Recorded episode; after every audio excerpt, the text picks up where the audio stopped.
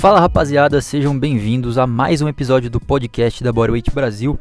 Eu sou o Henrique e no episódio de hoje a gente vai analisar qual é a melhor maneira de misturar esses dois estilos de treinamento, a calistenia e a musculação.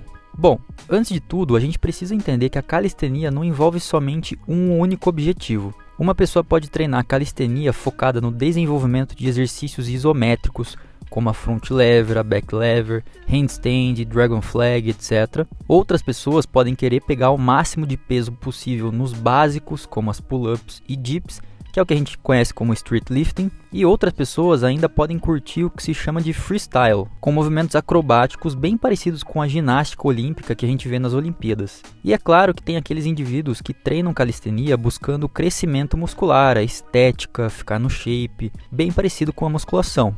Falando em musculação, ela acaba sendo bem diferente em termos de objetivos, porque em 99% das vezes quem treina musculação em uma academia está ali por fins estéticos. Ou a pessoa quer perder um pouco de gordura, ou ela quer ganhar um pouco mais de hipertrofia em alguma região específica. Então é bem diferente do cenário de múltiplos objetivos que eu mencionei na calistenia. Pois bem, como a gente pode misturar esses dois estilos e fazer um treino de calistenia junto com musculação? Bom, essa é uma pergunta que a resposta não é única. Por isso a gente vai começar pelo cenário mais fácil, que é aquele onde os objetivos se conversam. Então vamos pensar naquela pessoa que treina para ficar no shape.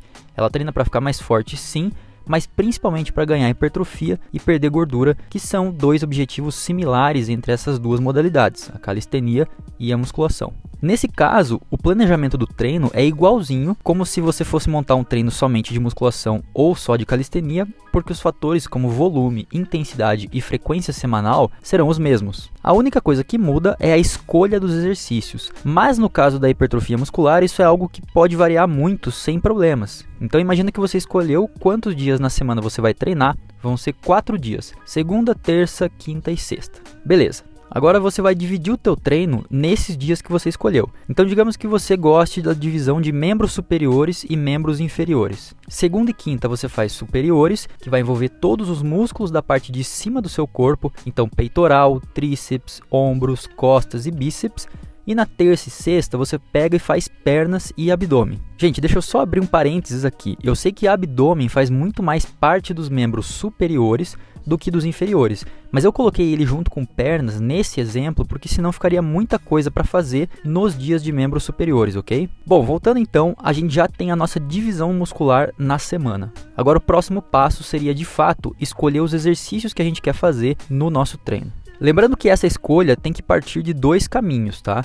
A gente tem que colocar tanto os exercícios que a gente gosta, que a gente quer progredir e ficar mais forte neles, quanto aqueles exercícios chatos que a gente precisa fazer por algum motivo específico, como algum tipo de fraqueza que a gente tenha, ou somente para evitar algum risco de lesão mesmo. Então vamos pegar o exemplo do treino de membros superiores. O que, que eu faria? Eu pegaria uns dois exercícios que eu chamaria de principais, onde eu vou fazer poucas repetições, mais ou menos de 1 a 5 repetições, com uma carga ou uma intensidade bem alta, que vão ser os exercícios mais difíceis do meu treino, onde o foco vai ser aumentar a força usando a progressão ao longo do tempo. Aqui eu já poderia pegar um exercício de cada modalidade, por exemplo, o supino e a pull-up com peso. Então, logo nos primeiros dois exercícios, eu já estou misturando esses dois estilos de treino. Para o resto do treino, eu seguiria a mesma lógica, porém usando um estímulo um pouco diferente, ficando sempre em uma zona de 6 a 15 repetições,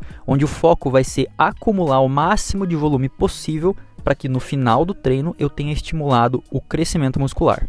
Então eu poderia escolher, por exemplo, fazer um bisete de crucifixo nas argolas com remada curvada com barra, ou seja, um exercício de calistenia o peitoral e outro de musculação para as costas. Outro exemplo de bisete seria para bíceps e tríceps, onde eu faria uma rosca bíceps nas argolas e um tríceps francês com um halter mais pesado. Enfim, eu acho que vocês entenderam a lógica, né? Lembrando que desse jeito fica mais fácil porque o objetivo das duas modalidades é o mesmo Tá, mas e se eu quiser uma coisa com a calistenia e outra com a musculação? Por exemplo, eu quero muito fazer os movimentos acrobáticos, ginásticos que a galera do freestyle da calistenia faz, mas também quero puxar um ferro na academia e ficar maior do que eu tô hoje. Bom, ainda dá para fazer, só que exige um pouco mais de planejamento, porque aí a gente já está pensando em maneiras de treinar completamente diferentes. Um cara que vai performar uma série mais acrobática na barra fixa, com vários movimentos explosivos, giros, piruetas, não treina no esquema padrão de 4 séries de 8 a 12 repetições.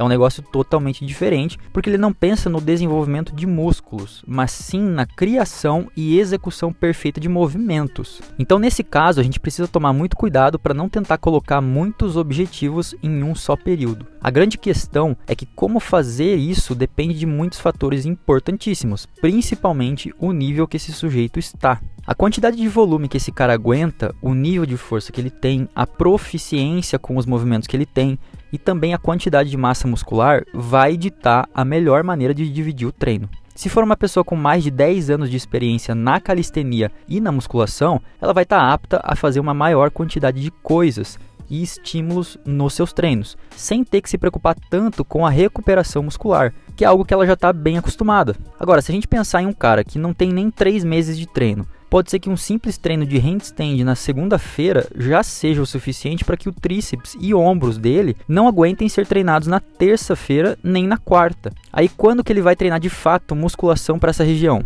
Não vai dar, né? Então, nesse caso, a quantidade de estímulos teria que ser muito menor para que ele pelo menos consiga fazer minimamente os dois treinos, de calistenia em um período e de musculação em outro. Pô, Henrique, mas e se eu não posso dividir o meu treino em muitos dias da semana? Por exemplo, eu quero muito fazer a handstand, mas tem que ser junto do dia de musculação. O que, que eu faço? Bom, aí eu faria a prática da handstand no começo do meu treino, porque é o momento que eu tenho mais foco e energia, principalmente se tratando de um exercício que eu ainda quero aprender.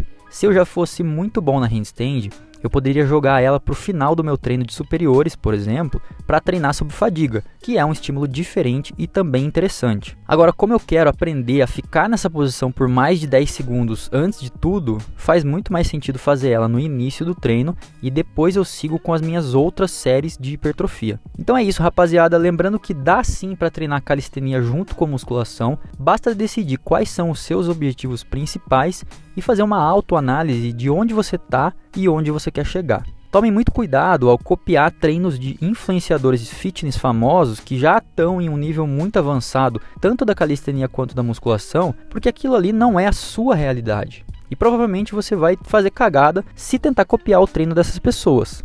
Sempre procure a ajuda de um profissional de educação física quando o assunto é treinamento. Afinal de contas, a gente está tratando de um dos maiores bens que você tem, que é a saúde do teu corpo, não é mesmo? A indicação de música de hoje se chama This Way do Dilated Peoples com o Kanye West. Espero que curtam e até o próximo episódio. Valeu!